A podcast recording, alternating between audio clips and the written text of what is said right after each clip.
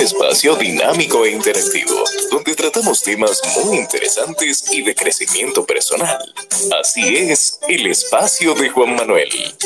De lunes a viernes a las 8 de la noche por aquí, por Twitter.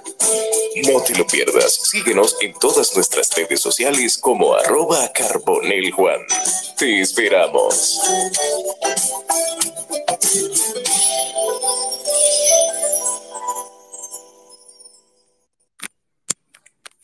Buenas noches, bienvenidos a un espacio más del espacio de Juan Manuel en Twitter Spaces y también en Spotify en diferido. Esta noche con un tema muy interesante, sequía en República Dominicana y uso racional del agua, con el amigo, periodista, locutor, ingeniero químico y un entendido en este recurso tan importante para la vida que es el agua. Ayer fue el Día Mundial del Agua. Lastimosamente no pudo caer ayer para que coincidiera, pero, perdón, pero sí quiero leerles un poquito de, de quién es el ingeniero Héctor Rodríguez Pimentel. Héctor Rodríguez Pimentel es ingeniero químico, periodista, político y trabajador incansable por las mejores causas, ex director del Instituto Nacional de Recursos Hidráulicos INDRI, en República Dominicana y presidente de la Fundación Proagua RD. También, también ha escrito libros sobre el uso, uso y consumo racional del agua, como El agua, el eje del desarrollo sostenible, escrito por el invitado, el señor Héctor Rodríguez Pimentel. También ha participado en paneles, por ejemplo, Panel Internacional hacia una ley de agua en la República Dominicana, necesidad de una visión integral en la preservación, distribución y uso del agua. Yo quiero, sin más preámbulos y antes de iniciar, eh, aprovechar y darle las gracias a lo que hace posible este espacio, a los patrocinadores. Uno de ellos es Express Wash, acá en Punta Cana, Express Wash en la avenida Barceló, justo al lado de Autorepuesto Montilla, Express Wash lavado en seco y detailing, 100% ecológico. A propósito del uso racional del agua, en Express Wash no utilizamos agua. También hay lavado convencional, pero lo especial y lo interesante del lavado de Express Wash es una tecnología especial sin agua, que protege más tiempo la pintura y, mantiene el brillo tanto de las gomas como de la pintura. Express Wash, Avenida Barceló, justo al lado de Autorepuesto Montilla, en Punta Cana. Don Héctor, sequía en República Dominicana y uso racional del agua. Nuevamente, bienvenido a este espacio y este espacio es suyo.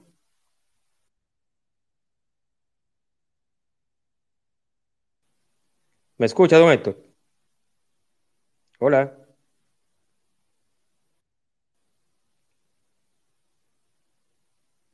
¿Está ahí, don Héctor? ahora sí, ahora sí. Adelante. Ok. Muchas gracias, Carbonel, por la invitación y gracias a los que se han agregado al espacio para conversar sobre un tema de tan candente actualidad como es el, agua y más, y más en este momento que hay, que estamos atravesando por una fuerte sequía en la República Dominicana. Sequía que comenzó desde el año pasado, eh, cuando se supone que, debe llover cada año, que es en, el, eh, en, la época, al terminar la época ciclónica, ¿verdad? En el invierno, siempre en la República Dominicana eh, llueve, noviembre, diciembre, enero. Entonces ya en febrero, cuando entra el estiaje y sigue sin llover, entonces eso significa que hay una sequía. Eh, desafortunadamente, en la República Dominicana, cuando dura cinco o seis meses sin llover, eh, la sequía es crítica porque tenemos poca disponibilidad de agua, poca agua almacenada, porque eh, el agua almacenada en las presas y en los embalses es el agua que se le llama disponible. La demás la que está en los ríos, ya nosotros no tenemos ríos sostenibles, sino que son eh, riachuelos eh, que no retienen las aguas eh, por la deforestación que ha habido, la sedimentación.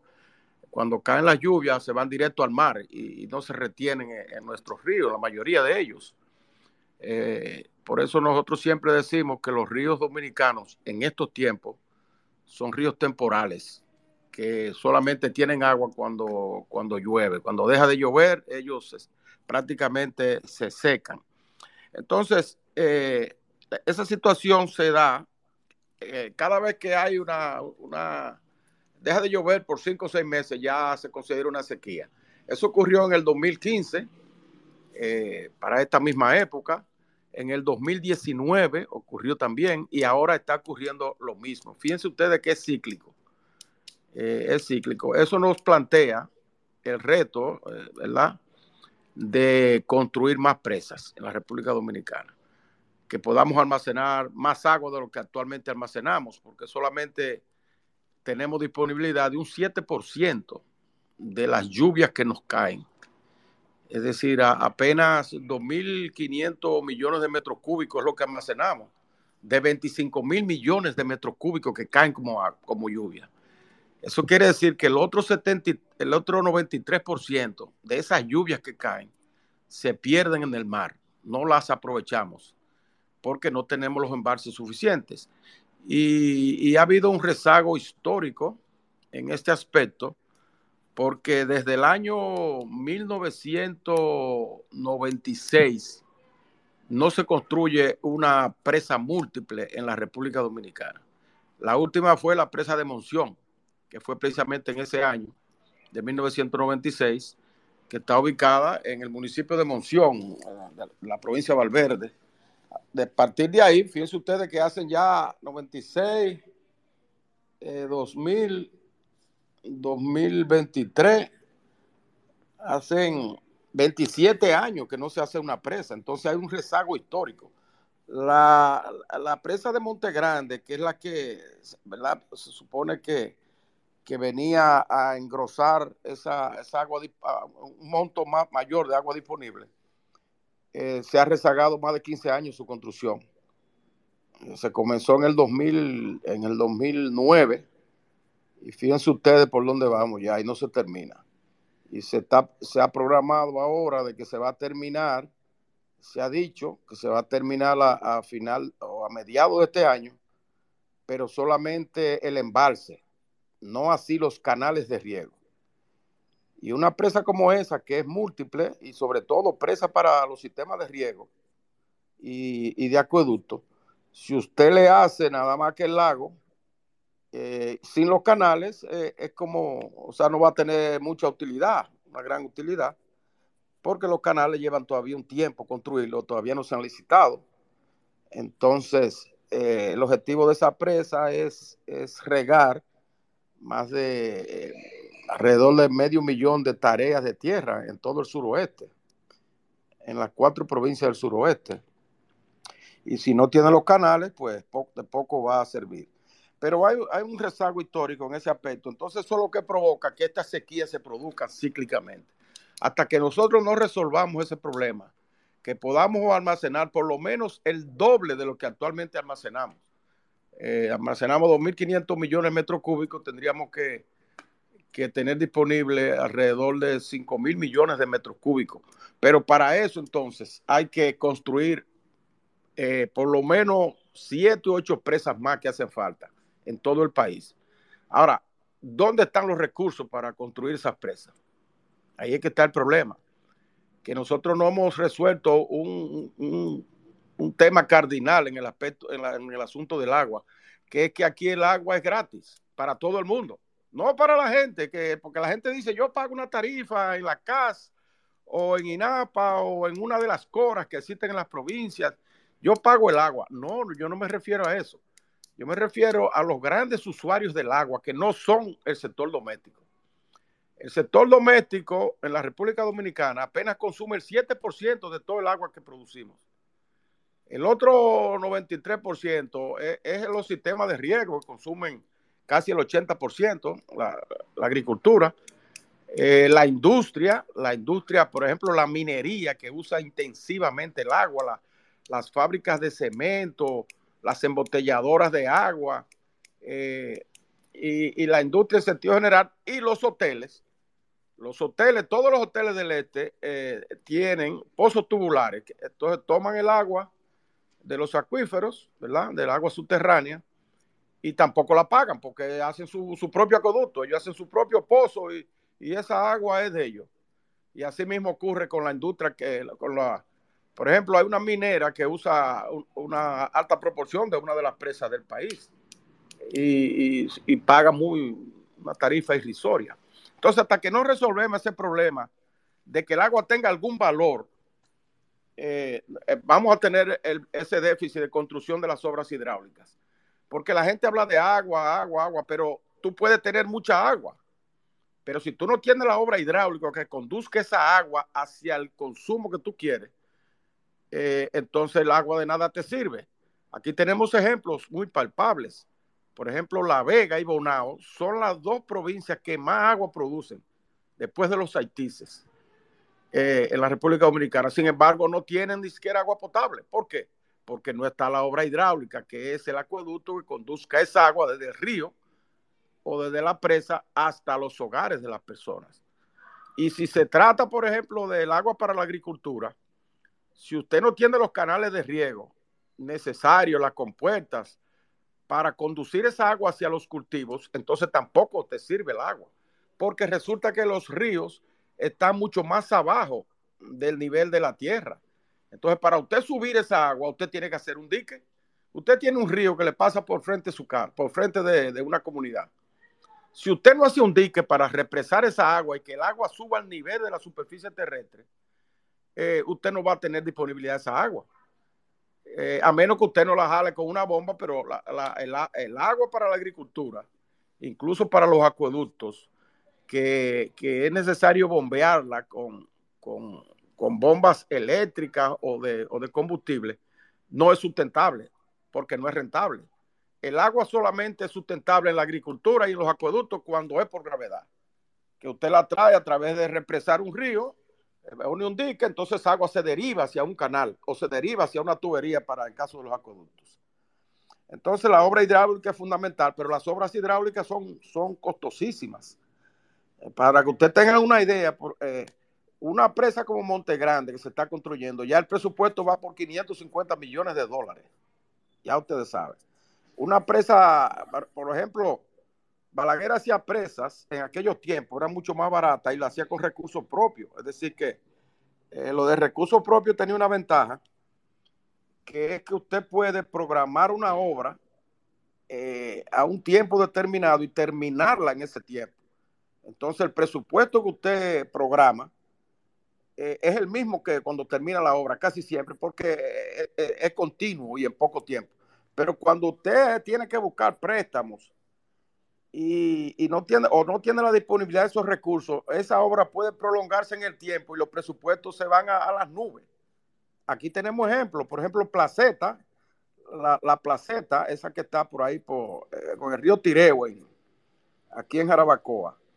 Esa presa, o hidroeléctrica, mejor dicho, porque hay una diferencia entre hidroeléctrica y presas múltiples. La hidroeléctrica es básicamente producir energía eléctrica, aunque pueda tener también otros usos. Bueno, la placeta se comenzó con un presupuesto de, 50 millones de dólares y terminó, 15 eh, años después, terminó en un presupuesto de más de 500 millones de dólares. Entonces la gente a veces piensa, ah, no, que hubo una sobrevaluación. No, no es solo eso.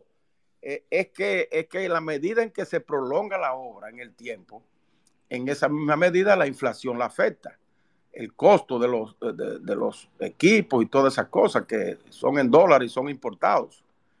Y también los adendos que hay que hacer a la compañía porque eh, por el asunto del retraso. De manera que esa, esa obras hidráulica que requiere el país solo se podrían construir si se le pone un, costo al, recurso a través de una legislación moderna, que es lo que no tenemos. Nosotros tenemos una legislación sobre agua bastante obsoleta, que data desde la década del 60. Tenemos como 60 años sin una ley de, sin una, legislación moderna que regule el sector agua. La mayoría de...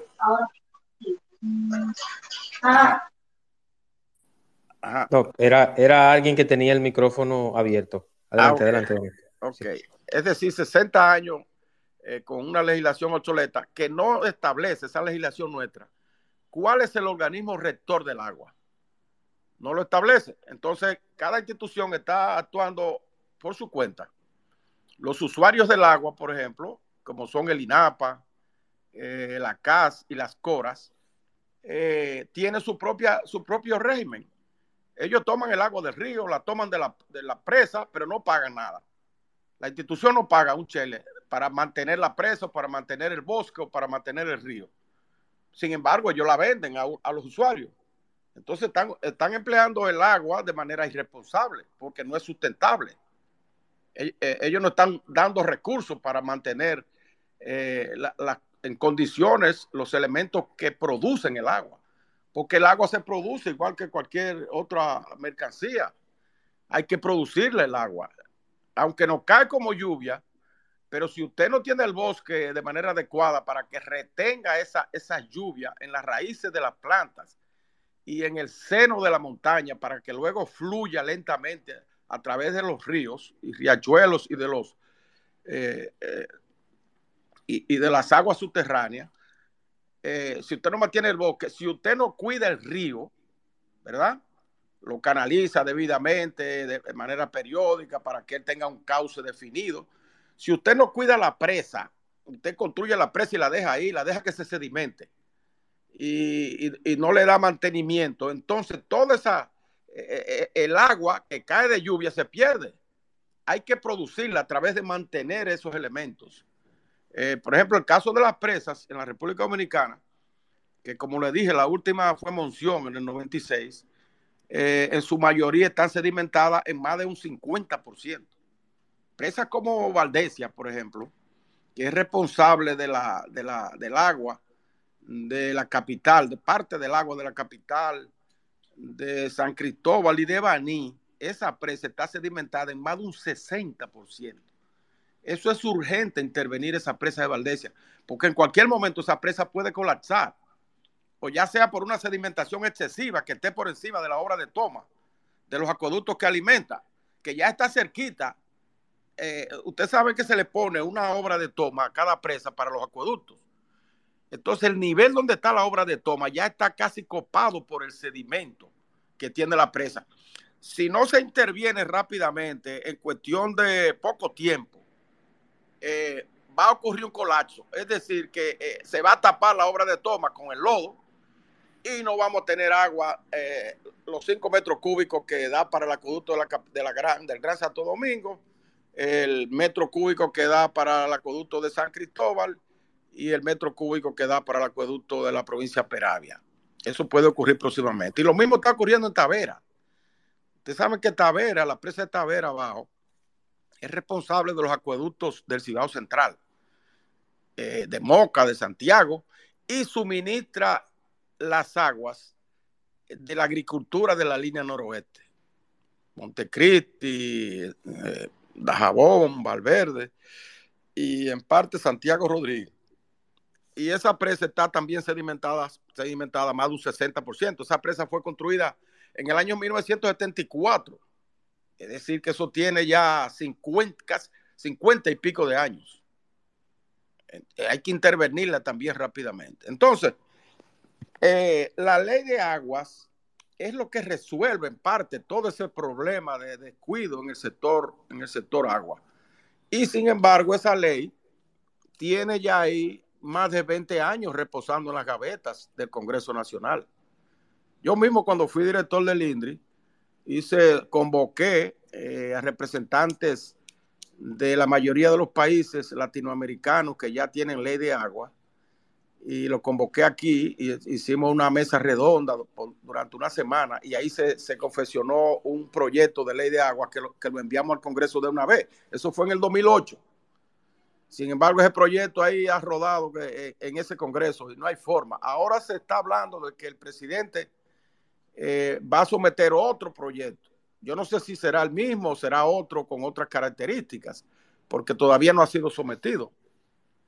Pero el caso es que ese proyecto, no, esa ley no se aprueba. Entonces, cada vez que se intenta aprobar, surgen las voces de que se va a privatizar el agua. Y cualquiera lo cree, porque nadie quiere que privatizan el agua. Eh, eh, el, país, el agua es un recurso eh, humano imprescindible. y es un derecho humano ya eh, declarado por las Naciones Unidas. Entonces, privatizar el agua es, ilegal. Eso es, eh, no, se puede privatizar el agua. Entonces, esos proyectos de ley, el que nosotros sometimos, que no, y, y, pienso que el otro que pueda someter el presidente, no tienen la intención de privatizar ninguna agua. Ahora, ¿por qué se oponen? Sencillamente porque los sectores que hoy usufructúan, el agua de manera gratuita no quieren que se organice el sector. No quieren que el sector se organice, porque si se organiza, ellos van a tener que pagar por esa agua que ellos venden, pero que no pagan. Entonces, no quieren y mandan eh, grupos a la calle a decir privatización. Yo vi ayer que había una movilización en el Congreso un, grupo de manifestantes que se estaban manifestando en el Congreso de que porque el proyecto de ley de agua que envió el presidente eh, privatiza el agua, pero si no ha enviado ningún proyecto todavía. O sea, ellos estaba, estaban protestando bajo el supuesto de que puedan enviarlo y privatizar el agua. No, no se trata de eso. Lo que es lo que la ley viene a, a resolver es el problema primero de un organismo rector del agua que que pueda eh, regentear el sector, tanto el consumo como la producción del agua.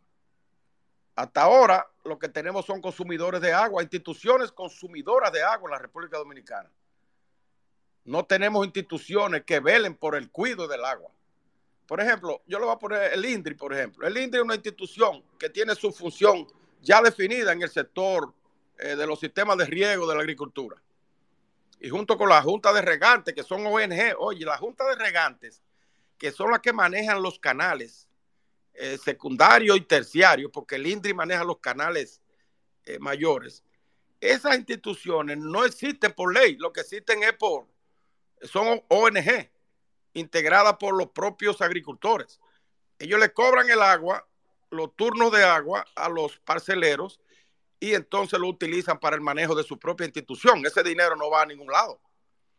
Y entonces ellos no tienen eh, esa responsabilidad institucional para velar porque los sistemas de riego puedan ser eficientes, porque haya eh, un mayor, un mejor uso, un mejor uso en la, en la agricultura del agua. Y ocurre que entonces el 70% del agua que produce la República Dominicana es para la agricultura. Pero de ese 70%, el 80% del 70% se pierde en infiltración, porque los canales son de tierra, infiltración al subsuelo, eh, por evaporación y por eh, eh, averías que hay en los sistemas de, compuertas, de flumens y de, y de, los elementos que conforman los canales de riego. El, el 80% de ese 70% se pierde.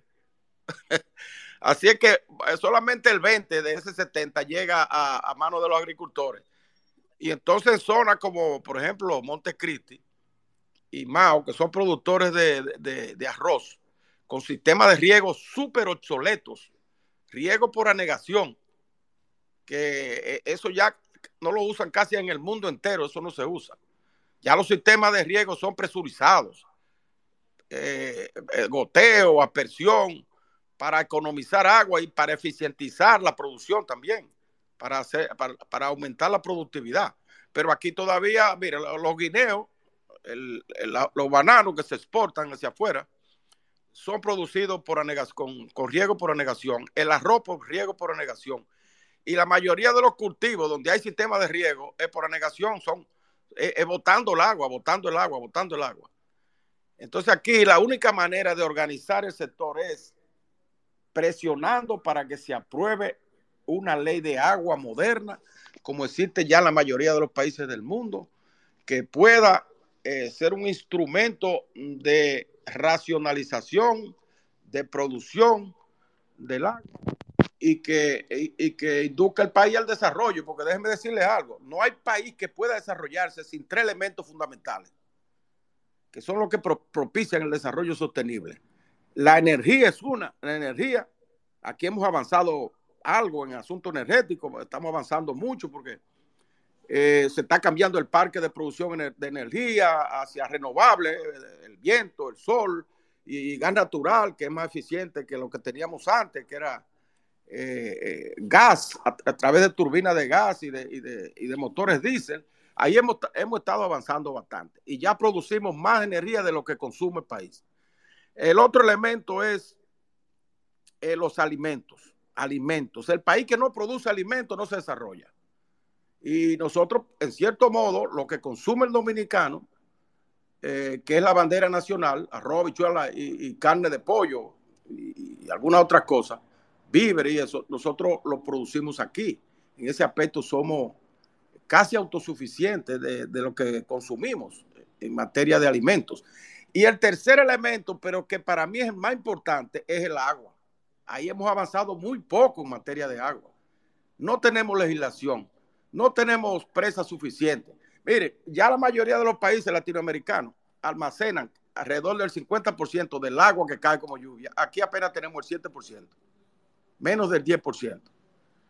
Eh, en materia, por ejemplo, de, producción de energía eléctrica eh, a través del agua, eh, las hidroeléctricas, la mayoría de los países latinoamericanos ya producen por encima del 50% de su energía con agua. Aquí apenas producimos, aquí vamos, vamos retrocediendo en ese aspecto, porque cuando se construyeron las 32 presas, el país producía eh, en base a agua el 15% de la demanda de la, de la demanda total de energía. Ahora apenas produce el 8 y, cuando llega al 9 eh, es una excepción. Es decir, vamos bajando en cuanto proporcionalmente, en cuanto a la producción de, energía hidroeléctrica. Eh, cuando ya todos los países, como, como le dije, hay países, por ejemplo, latinoamericanos como Costa Rica, que te producen casi el 100% de, energía en base a agua. De que estamos también muy rezagados. En esos tres elementos hemos avanzado en la energía, hemos avanzado en los alimentos, pero estamos muy, muy, muy retrasados en materia de agua. Y entonces, esto parece como que nadie se da cuenta de eso. Solamente nos, nos tiramos el grito al cielo cuando hay sequía. Cuando no llueve, como el caso de ahora, comienzan las protestas en los barrios, que no hay agua, y la gente comienza a hablar del agua, pero después ¿qué pasa? De que llueve ya se olvidó todo el mundo de eso. Para que ese más o menos, en sentido general, la panorámica del sector agua aquí. Ahora espero su opinión. Así es, gracias, don Héctor. Antes de pasar a donde el licenciado Héctor Armando y Leo Marrero, quiero eh, agregar algo a lo que dijo don Héctor Rodríguez Pimentel, el ingeniero, y es Don Héctor, hay algo que yo veo que por lo menos aquí en esta zona de Punta Cana es muy habitual y es que hay lavaderos en todos lados. Y la excusa que usan aquí es, no, aquí no tenemos acueducto, pero el agua no se acaba porque se extrae del subsuelo. Algo muy erróneo. Usted como conocedor del, del área hidráulica me dirá si estoy equivocado, si estoy en lo cierto. Mucha gente cree que el agua que está en el subsuelo, aunque la saquen de un pozo, no se gasta, no se cava. Entonces, eso es, hay un uso indiscriminado también por parte de los lavaderos, que yo creo que la ley de agua también controla eso. Claro, claro que sí, la ley de aguas controla todo lo que es el, agua. tanto el agua de los acuíferos, que es el agua subterránea, como el agua superficial, que es la que va por los ríos. Porque fíjate, los acuíferos son ríos, pero subterráneos. Entonces, en el este hay, hay ríos, hay, los acuíferos son, eh, son muy prolíficos en el este, porque recuérdate que ahí están los haitises, que es, el, que es donde se infiltra mayor cantidad de agua y donde más llueve. Entonces los haitises, cuando el agua cae en esos mogotes que tienen, esos cenotes que tiene, que tú ves que son montañas que parecen como, como, como si fueran senos, o sea, son muchas montañitas eh, hiladas, encadenadas. Ahí entonces el agua se infiltra y se queda en el subsuelo, es rico el subsuelo en eso. Y el este utiliza esas aguas, porque en el este no hay una sola presa. No hay una sola, no se ha construido una sola presa, lo usan el agua subterránea. Ahora, ¿qué está pasando en el este? Que a fuerza de explotar, de sobreexplotar esos acuíferos, sacándole agua, entonces se está produciendo un fenómeno que es la salinización de los suelos. Porque cuando usted le saca agua al suelo de eh, agua subterránea, usted le saca, esa agua es sustituida. ¿Usted sabe por qué? Por agua salada, porque el mar va entrando por abajo. Va entrando. Ya en el este hay más de, de un kilómetro de la pleamar. En algunos lugares, ya que es salada el agua, que el pozo, el pozo de agua dulce se agotó. Y eso está ocurriendo en el este. Y la gente cuando lo usa así de manera indiscriminada y que y que no ahorrarla, vamos a gastar el agua porque esta agua viene de, del subsuelo, le está haciendo un daño mucho mayor todavía que si el agua viniera de un acueducto, porque lo, que está es salinizando los suelos. Eso es correcto, eso es correcto. Don Héctor, si me permite, vamos con dos personas que quieren hacer algún comentario o pregunta, recordando, recordando que sea con mucho respeto, sin difamación, sin malas palabras, siempre manteniendo la cordura para que este espacio sea un lugar de comedimiento, de aprendizaje y de convivencia. Vamos primero con el licenciado Héctor, que veo que se desconectó, Héctor Armando, pero si no, vamos con Leo Marrero mientras tanto. Adelante, Leo, bienvenido y activa tu micrófono, hermano. Sí, muy buenas noches. Gracias por la oportunidad. Eh, en realidad es un tema muy apasionante y a la vez de mucha tristeza por, el sentido del manejo, como manejan las aguas ya. Pero entrando en detalle, don Héctor, quiero preguntarle, eh, en realidad, ¿cuántas presas necesitaría el país en construcción y si hay algunos proyectos que estén estancados en, el Congreso de, de presas para ser construidas y el por qué eh, el gobierno, ahora que hay sequía y hay mucho sedimento en las presas, o sea, no hacen un plan de sacar todo ese material, ¿por qué no, no, no, aprovechan el tiempo? Y no sé tampoco por qué no utilizan a todos los estudiantes todos los fines de semana para ir a reforestar toda la cuenca alta de donde, de donde nacen todos los ríos. O sea, siempre me pregunto eso porque veo la cantidad de ríos cómo se pierde el agua, porque estuve de vacaciones en Barahona, fui de aquí de Estados Unidos, y yo me quedé sorprendido con toda esa agua rica que se pierde y entra al mar, a la playa en Barahona. Yo me quedé asombrado. Eh, nada, un placer y, buenas noches. Te escucho. Gracias, por la oportunidad. Fíjese, eh, los proyectos de presa, ahora mismo no hay ninguno planificado. Eh, en el sentido de que se esté realizando solamente Monte Grande. Eh, eh, bueno, Monte Grande y Guayubín, Guayubín la presa de Guayubín se está haciendo también. ahora, han sido identificadas en todo el país, ya eso lo tiene el INDRI hace tiempo, las instituciones de agua, 23 presas, 23 presas, que vendrían, esas 23 presas incrementaría la disponibilidad de agua potable en 493 millones de metros cúbicos adicionales. Se incorporarían al riego agrícola alrededor de 2 millones más de tareas de tierra. Tú sabes que en la actualidad tenemos como 2 millones eh, de tierra con sistema de riego. Tenemos cuatro, alrededor de 4 millones de tareas de tierra en la agricultura, pero solamente 2 millones tienen eh, sistema de riego eh, planificado. Entonces se incorporarían 2 millones de más. De manera que eso duplicaría o, quintuplicaría la producción de alimentos en el país. Y la generación eléctrica también la multiplicaría por, cinco, por lo menos, eh, con esas 23 presas. Ahora, eso requiere una inversión de más de 60 mil millones de pesos. Cuando se hizo eso, ahora deben andar eso por los 100 mil o ciento y pico mil millones de, pesos. Que si usted se pone a, calcular, eso viene siendo eh, como serían como 3 mil o 4 mil millones de dólares, más o menos, ¿verdad? Que no es una suma tan exorbitante. Sí es una suma escandalosa si se toma del presupuesto nacional, porque el presupuesto nacional aquí es deficitario año tras año, porque apenas dan esos recursos de las recaudaciones fiscales para la educación y, la, la salud, los servicios, los subsidios sociales, esas cosas. Eh, eh, eh, y, esos recursos entonces tienen que ser sacados de la propia agua. Por eso es que es tan importante la, la, ley de agua. Entonces, eso que ocurre en Barahona, que tú señalas, es lo que ocurre en todo el país. Cuando llueve y los ríos se llenan, ellos se vacían rápidamente hacia el mar. Fíjate tú que, por ejemplo, ahí mismo en Barahona, en Montecristi, en Nagua, eh, cuando llueve las playas se dañan porque los ríos, los desembarcadores de los ríos llenan de, lodo y de, agua sucia a las playas. Es decir, que hasta desde el punto de vista turístico es un problema tener los ríos no, regulados, sin presas, desde el punto de vista turístico, porque dañan donde quiera que hay un río que desemboca en el mar, daña las playas. Entonces es urgente intervenir esos ríos.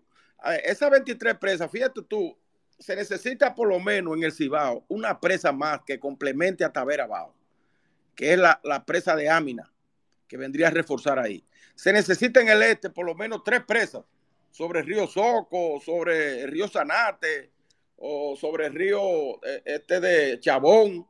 Eh, todos esos ríos hay que regularlos, ponerle presa.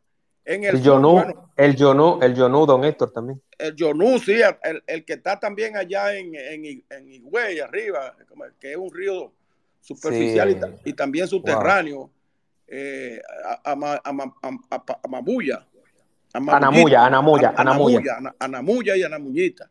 Ese es un río que, que allá en la montaña de Higüey, él va superficial y cuando llega a los llanos, entonces se, hace subterráneo, se, convierte en acuífero. Y eso es el que le da, eso es el que permite que Higüey haya por lo menos agua en, los pozos tubulares que hace.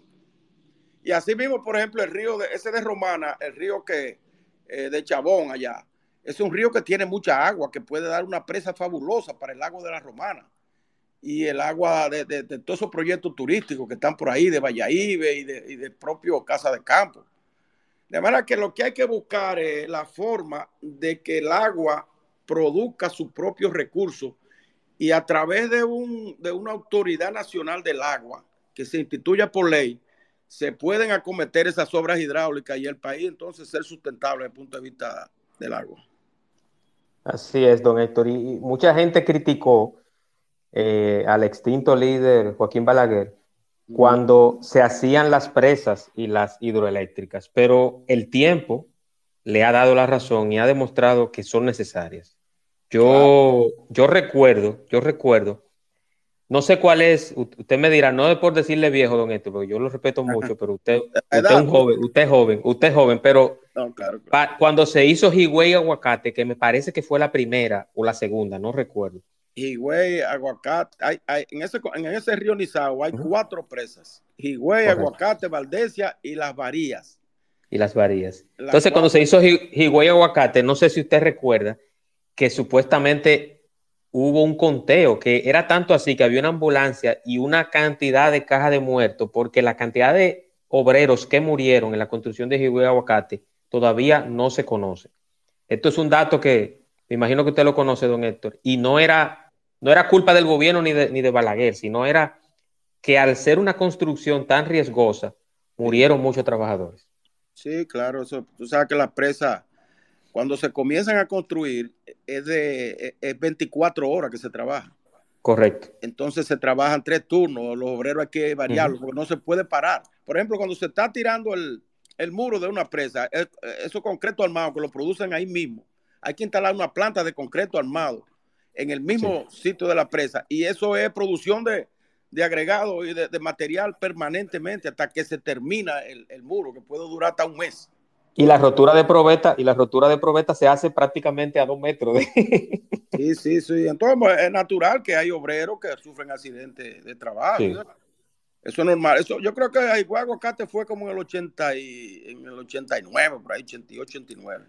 Sí, sí, sí, fue en los, en los últimos periodos del, doctor Balaguer. Don Héctor, tengo aquí otra pregunta de, uno de los oyentes que no quiero dejarla pasar, que la tengo en el tintero, y es, él me pregunta, y cito, ¿qué de cierto es que si yo en mi casa perforo un pozo para mi uso, la empresa encargada de suplir el líquido a los hogares, ¿me pasa factura mensualmente? Debería, debería sí pasarle factura, pero actualmente no se, no se está haciendo. No se hace. No, porque solamente la, la CAS, el INAPA y eso, y las CORAS, solo cobran donde ellos llevan tuberías. Por eso es que todas esas empresas de agua que cogen el agua de su suelo y las que se instalan al lado de los ríos y riachuelos no pagan agua.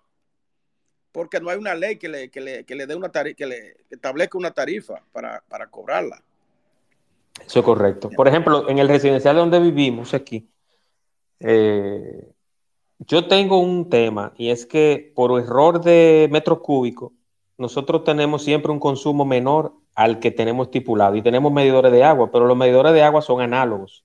Sí. Y, eso, y esos medidores de agua son normalmente que van por, por cada metro cúbico, tiene un conteo que va en el orden de la manecilla de reloj. Entonces, es recomendable, y eso es otra pregunta que me hicieron, es recomendable instalar medidor de agua cuando una persona tiene un pago usual de agua, instalar esos medidores. Déjame decirte algo. ¿Tú sabes quién es el primero que no paga agua aquí en este país? El INAPA ni la casa.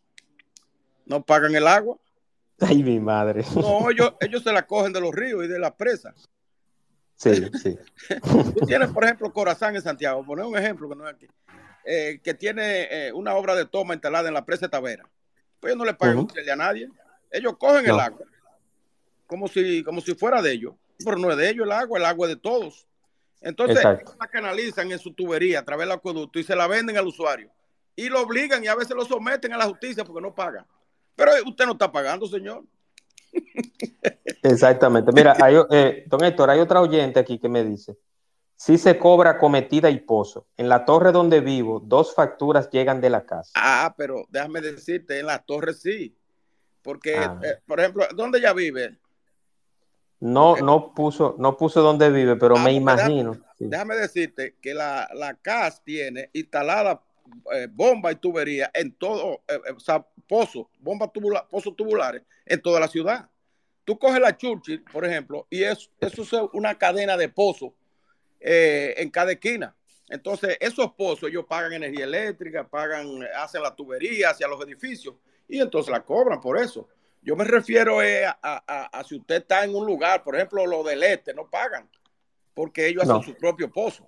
¿Te das cuenta? Exacto, exacto. Y aquí, y aquí donde yo vivo tienen la, particularidad de que tienen pozo y tienen una planta de tratamiento sí. y, tienen, y tienen un metraje cúbico de agua de consumo. Cuando la persona se pasa, la tratan, sí. Todos los edificios de Naco, de Piantini, de Serrayé, de todos eso, de todos esos barrios donde hay torres, todas esas eh, son, son agua del subsuelo con bombas sumergibles que suministran la propia casa. Entonces, por eso que ellos cobran ahí, tú ves. Sí. Que Con esto tendremos, sí, perdón, perdón que, es un asunto que un día habrá que, que también enfrentarlo, esa situación, que los edificios, eh, esos edificios, toda esa torre que están construyendo, lo primero que ellos le hacen abajo, abajo, la torre, antes de comenzar, es un, pozo séptico para todos los excrementos vayan al subsuelo y contaminan el subsuelo. Eso. Y al lado del, del pozo séptico hacen entonces una cisterna para almacenar el agua que traen del subsuelo. Eh, no, eso, eso pasa, sí, sí, y eso pasa aquí también en Punta Cana, porque yo, sé de, yo sé de proyectos, sí, yo sé de proyectos que tienen cisterna, alimentan la cisterna y la piscina, y la piscina. con el agua de pozo. Con el agua de pozo, sí. Y, tiene... pero el pozo séptico lo tiran ahí mismo, eh, en el agua subterránea. Sí, exacto, y tienen, y tienen el agua pluvial y sanitaria, eh, hacen su, drenaje normal, pero le digo por... Esas aguas se mezclan eh, ahí, allá, abajo, tú oye. Sí, sí. cuando tú vienes a ver, te estás bañando con, con, agua de, de, de, ese fecales, o estás bebiendo agua de ese fecales, o, te estás bañando en la piscina con esas aguas. Porque todas se mezclan ahí abajo, tanto el agua residual como el agua eh, el agua que tú sacas supuestamente potable del subsuelo. Sí, por eso yo le hago estudio constantemente al agua, porque una de, de, las bacterias que son resistentes a los antibióticos son las, las pseudomonas. Entonces, esas son muy peligrosas y están en el agua. Exactamente. Sí es. ¿Alguna pregunta más o algún comentario que le vayan a hacer al señor don Héctor Rodríguez Pimentel? Aprovechen, porque don Héctor no está muy frecuente por estos, por estos lados y, al cual yo amablemente le agradezco que esté por acá. ¿Alguna pregunta o comentario? Hay un señor que pidió la palabra, pero me... Vamos a ver, vamos a ver cuál es el comentario o pregunta. Chivón, adelante, Chivón. su pregunta o comentario. Tiene que desmutear su micrófono, hermano. Chibón, Chibone, Máximo Hernández. Adelante. Una, ¿Qué dos. Tal, ¿Qué tal? Buenas noches. Ahora sí, buenas noches. Sí, buenas noches. Ajá, yo soy del área por ahí de la línea noroeste. Ah, okay. Santiago Rodríguez y, ah, y me dedico por ahí a la ganadería y estamos pasándola bien, bien difícil por ahí, hasta los ríos están secando. Tiene problemas serios, sí, ahí. Entonces, más o menos, yo no sé la posibilidad de si el gobierno puede darle alguna ayuda a uno, porque la cosa está bien fea por aquí, ya el dinero que teníamos ahorrado ya se nos ha acabado. O, oye, ¿cuál, oye, qué injusticia histórica se cometió contra la provincia de Santiago Rodríguez. El senador, el ex senador Darío Gómez, que, que lamentablemente fue asesinado, sí. fue la persona que, que más trabajó para la construcción de la, de la, del acueducto de la línea noroeste a través de la presa de Monción. Y cuando mataron a Darío Gómez, entonces terminaron el acueducto de la línea noroeste, le dieron agua a Mao, le dieron agua a Montecristi, le dieron agua a Dajabón y dejaron sin agua a Santiago que, Rodríguez. Que por cierto fue Odebrecht que terminó ese acueducto. Exactamente, lo dejaron sin agua a Santiago Rodríguez. Y ahora la presa de Guayubín que se está construyendo por la zona sí. de San José, por ahí, tú sabes. De ahí que yo soy. Eh, bueno, esa presa para poder llevar agua potable a Santiago Rodríguez, a Sabaneta, Ajá. van a tener que instalar bombas. ¿Por qué? Porque la pendiente no da para, a donde va a estar el lecho de la presa, no da para, sí. para queda, que vaya por gravedad el agua. Queda un nivel más, más bomba bajo. para suplir el acueducto de Sabaneta. Es decir, que esa presa básicamente va a tener una función para darle agua a todas esas tierras que están de San José hasta, hasta Guayubín. Y, y, y Dajabón también. Bueno, no, Dajabón quizás no, no, no, no llega a Dajabón, no, eso, ese río, ese río Guayubín que desemboca en el Yaque, en Guayubín. Exacto. Él desemboca en Guayubín y ahí se une a los sistemas de riego de Bajo Yaque. Ajá. Eh, ese agua por ahí y los acueductos de todas esas comunidades que no tienen agua, esas comunidades no tienen agua. Donde nació Fefita la Grande, ¿cómo que se llama? San José. San José y la, el campo, todos esos campos por ahí no tienen agua potable. Entonces, esa, esa no. presa, que, que, no es una presa grande, apenas tiene 50 millones de metros cúbicos, es pequeñita. Por ejemplo, Tavera tiene 150 millones, tiene 50, es la tercera parte de Tavera. Eso nada más va a dar para el agua potable de por ahí, de esos campos, y, y el sistema de riego, y mandarle a Sabaneta, con suerte, ¿verdad? A través de bombeo, su agua, porque necesita agua de manera urgente.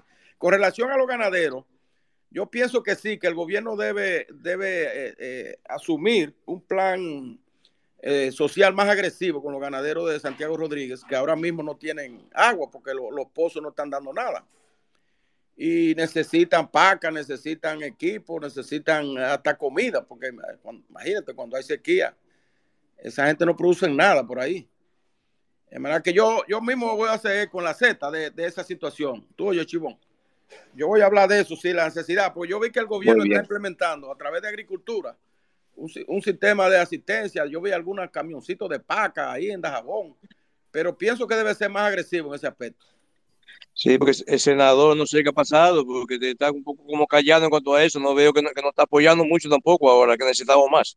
Antonio comenzó con pila nueva y no sé qué le ha pasado, como que se ha apagado un poco. Pero es, es. Él, él, él, siempre ha abogado por la, por la provincia, no sé. Lo sí. que usted, usted, tiene que ponerle la pila, ponerle la pila a él. Sí, no, no, no, no estamos juntando un grupo allá en San José con Nicanor y, ah, y otra gente por ahí. Ese amigo mío, sí. Ya le, sí, pagaron, le pagaron la tierra, Nicanor, la tierra que usaron para la presa. Sí, sí, ya, ya, él, ya él tiene todo su dinero ya en su mano y ya, ya tenemos el plano y ya la construcción va a pasar pronto, ya si Dios quiere. Ah, qué bueno, qué bueno. Me le da saludos. Ok, que, muy bien, gracias. Que me guarde por ahí. Él tiene ahí unos platanitos y un chivito que lo hace muy bueno. ah, no, se metió un conuco de yuca. Él es muy amigo tuyo. Sí, sí, sí, sí. Un buen hombre. Okay. Un placer saludar. Gracias. Gracias, Chivón. Y, y vamos a, a, externar su, su queja. Y, y, pienso igual. Me, me, me sumo a, a ese reclamo suyo. Yo entiendo que sí, que en estos tiempos es que se necesita un apoyo más de las personas que generan comida y insumos agrícolas al país. Don Héctor, ¿algún comentario adicional sobre el agua? Yo entiendo que ha sido muy, muy escueto y muy interesante su explicación sobre el uso racional del agua y sobre lo que viene. Ya finalmente. ¿Hasta cuándo? Sí. Finalmente decirle que eh, ustedes vieron que llovió la semana pasada, ¿verdad? A partir del jueves pasado. El jueves, viernes y el fin de semana cayó algo de lluvia.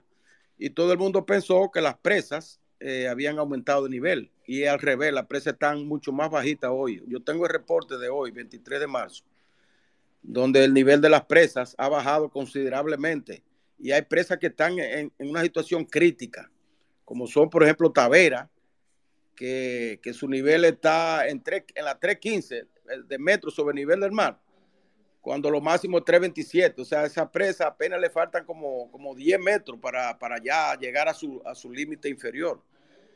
También la presa de Rincón, que es la que nutre eh, todos esos cultivos de, la, de, San Francisco de Macorís y de esa zona de La Vega, y los acueductos también de, Macorís y por ahí de Bonao esa presa también está a nivel crítico, así mismo como Atillo, Sabana Yegua, Sabaneta, han bajado de nivel y yo me temo que si, si no llueve, eh, por lo menos de aquí a mediados de abril, si no llueve de aquí a mediados de abril, aquí vamos a tener una situación realmente muy crítica con relación al suministro de agua para la agricultura y también para los acueductos.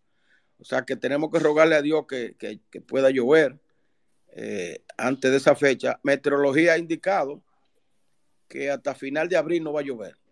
Por lo menos hasta final de abril. aquí cayó una, aquí, aquí cayó una agüita, sí, exacto. Aquí cayó una agüita en Punta Cana hace, una, hace unos días y estamos todos felices y contentos, pero no ha vuelto a llover más. Entonces, yo cuando creo llueve, que... cuando llueve en los llanos, eh, produce una mejoría muy, muy, eh, muy limitada, ¿verdad? Porque los cultivos se mojan y eso, pero ya los tres días cuando deja llover ya vuelve otra vez la situación. Lo importante es que llueva en la cordillera, en las montañas, para que así las presas puedan nutrirse y los ríos también. Eso es correcto. Ya con una última participación, tengo a Leo Marrero nuevamente y luego vengo con la despedida. Adelante, Leo. Sí, gracias. Don Héctor, una pregunta y disculpe. Eh, sí, cómo no. ¿Por qué no se está utilizando ahora que las presas están a un nivel bajo? No se está sacando el sedimento, que veo como que este gobierno no le ha puesto carácter a eso, para aprovechar esa parte. Gracias y que tenga buena noche. Eso es muy costoso. Mira, la última vez, la última vez que yo, que se hizo una cotización aquí para sacar el sedimento a alguna presa, el precio de eso, porque son compañías grandes que se dedican a eso, internacionales, que tienen grandes dragas. Eh, el precio de, un metro cúbico de lodo era de 10 dólares. Entonces yo te voy a poner un ejemplo. Tavera, la presa de Tavera tiene 150 millones de metros cúbicos su capacidad, ¿verdad? Si está sedimentada en un 50%, vamos a suponer para ser conservadores, en un 50%, eso quiere decir que hay 75 millones de metros cúbicos de lodo. Si tú multiplicas 75 millones de metros cúbicos de sedimento por 10 dólares por cada metro cúbico, mira a ver cuánto te da. ¿Eh? 75 millones de metros cúbicos por 10 dólares, ¿cuánto da? por 10 dólares cada metro cúbico. Es decir, son 75 millones de dólares si fuera a un dólar. Si a 10 dólares serían 750 millones de dólares.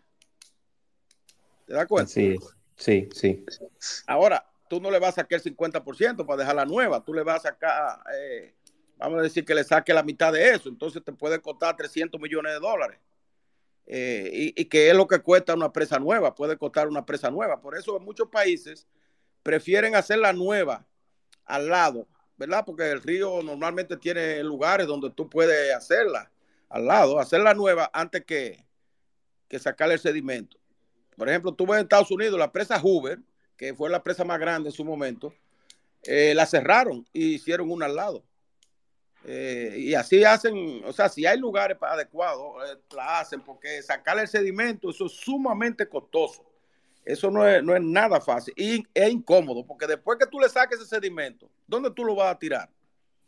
Si tú le sacas a, la, a Tavera 75 millones de metros cúbicos y tú lo tiras en la berma alrededor de la presa, sepulta ahí todos los bosques y sepulta todos esos pueblos que están por ahí. ¿A dónde tú vas a llevar ese lodo? y, si lo cae en camiones, ya tú sabes lo que eso cuesta. ¿Y a dónde lo va a tirar?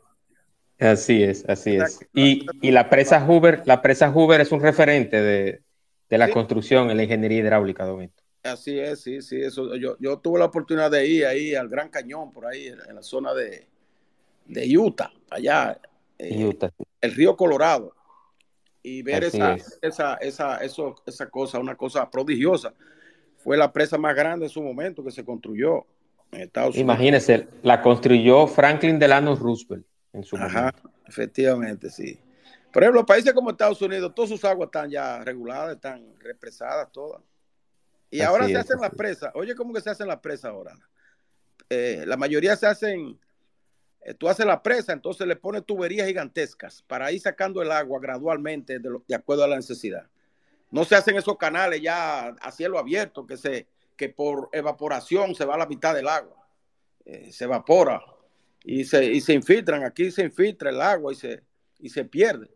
Ya esa presa, yo, yo fui a Brasil, que, que son uno de los Brasil es una potencia en, cuanto a la utilización de aguas, agua de presas, eh, una potencia agrícola, y ellos construyen la presa cerrada ya, cerrada, y le ponen tubería eh, con llave y la van sacando el agua gradualmente y la van derivando a, las tierras, a las parcelas, y la gente tiene un medidor ahí, si tú usas un metro cúbico de agua, te va a pagar tanto, los parceleros y así, de manera controlada, porque el agua ya es un bien que hay que, hay que apreciar porque se está extinguiendo. Al ritmo que vamos y la población creciendo, la población del mundo creciendo y el agua que tenemos disponible es prácticamente fija, porque eh, del total del agua que tiene el planeta, apenas el 2.5% es agua dulce. El resto, casi el 98% es agua salada. Y, de ese 2.5% que tenemos de agua dulce, el 60% está congelada en los cascos de, los polos, polo norte y polo sur. Y, el otro, un porcentaje también considerable, es subterránea. O sea que el agua es finita. Si no la cuidamos, corremos el riesgo de, no tenerla en, un futuro inmediato. Así es. Y no sé si, tú si usted ha visto, don Héctor, una película que se llama Mad Max, que es con Mad Max, se la recomiendo, que es una película... En Netflix. Eh, voy a investigarle y le diré. Creo que la última sí, pero hay una de ellas, que me parece que es la segunda, que es con, Mel Gibson. La guerra que hay y el sentido de la guerra es por el agua, don. Sí, sí, eso es un pronóstico que hay, que la próxima guerra mundial va a ser por el agua aunque Ucrania está intentando que sea de nuevo por territorio. así es, así es. Entonces, eh, yo quiero agradecerle, don Héctor, su participación. Yo espero que este no sea el, único espacio ni el último, que, participemos en otro, con otro tema. Nuevamente, yo quiero, don Héctor, que ustedes dé sus redes sociales y donde lo escuchan. Obviamente, él está en la Z, pero yo quiero que dé don Héctor Rodríguez Pimentel sus redes para los que deseen seguirlo? Eh, eh, en el Twitter, Héctor R. Héctor R. Pimentel. Arroba Héctor R. Pimentel. Correcto, correcto. Eh, también está en Instagram y en la Z está. son los en el Héctor R. Ah, igual, igual. O sea, el mismo nombre en Instagram también. Eh, muy agradecido nuevamente, don Héctor, y que también está en la Z, en el gobierno de la tarde, junto a Elvis Lima, Iluminada Muñoz, eh, Juan Carlos y el señor, oh Dios mío, el economista, se me olvida. Ah, eh, Esteban Delgado. Esteban Delgado, sí, y también con don Esteban Delgado, antes de la hora de don Álvaro. Don Héctor, muy agradecido, muchas gracias. Yo espero que este espacio haya servido para aprender un poquito más de un recurso que si no lo economizamos, si no lo valoramos, lo vamos a perder y sin agua no hay vida. Gracias, Carbonel. En materia de agua en la República Dominicana o cambiamos o morimos. Así es, así es, don Héctor. Muchísimas gracias, gracias a todos y bueno, nuevamente el próximo martes, martes 28, tendremos un espacio interesantísimo. Antes de culminar, don Héctor, para que lo sepa, estaré con una persona emprendedor y con un visionario en cuanto a la inmobiliaria, con el señor Wester. Wester, CEO de Tu Casa RD. Wester Hernández, de Tu Casa RD, próximo martes él es el gurú, yo lo considero como el gurú de la venta inmobiliaria en el país. Martes 28 en el espacio de Juan Manuel, 8 de la noche. Buenas noches, descansen. Está presente, gracias. Gracias, don Héctor. Igual a usted, descanse y un abrazo. Cuídese mucho. Gracias, igualmente, un abrazo.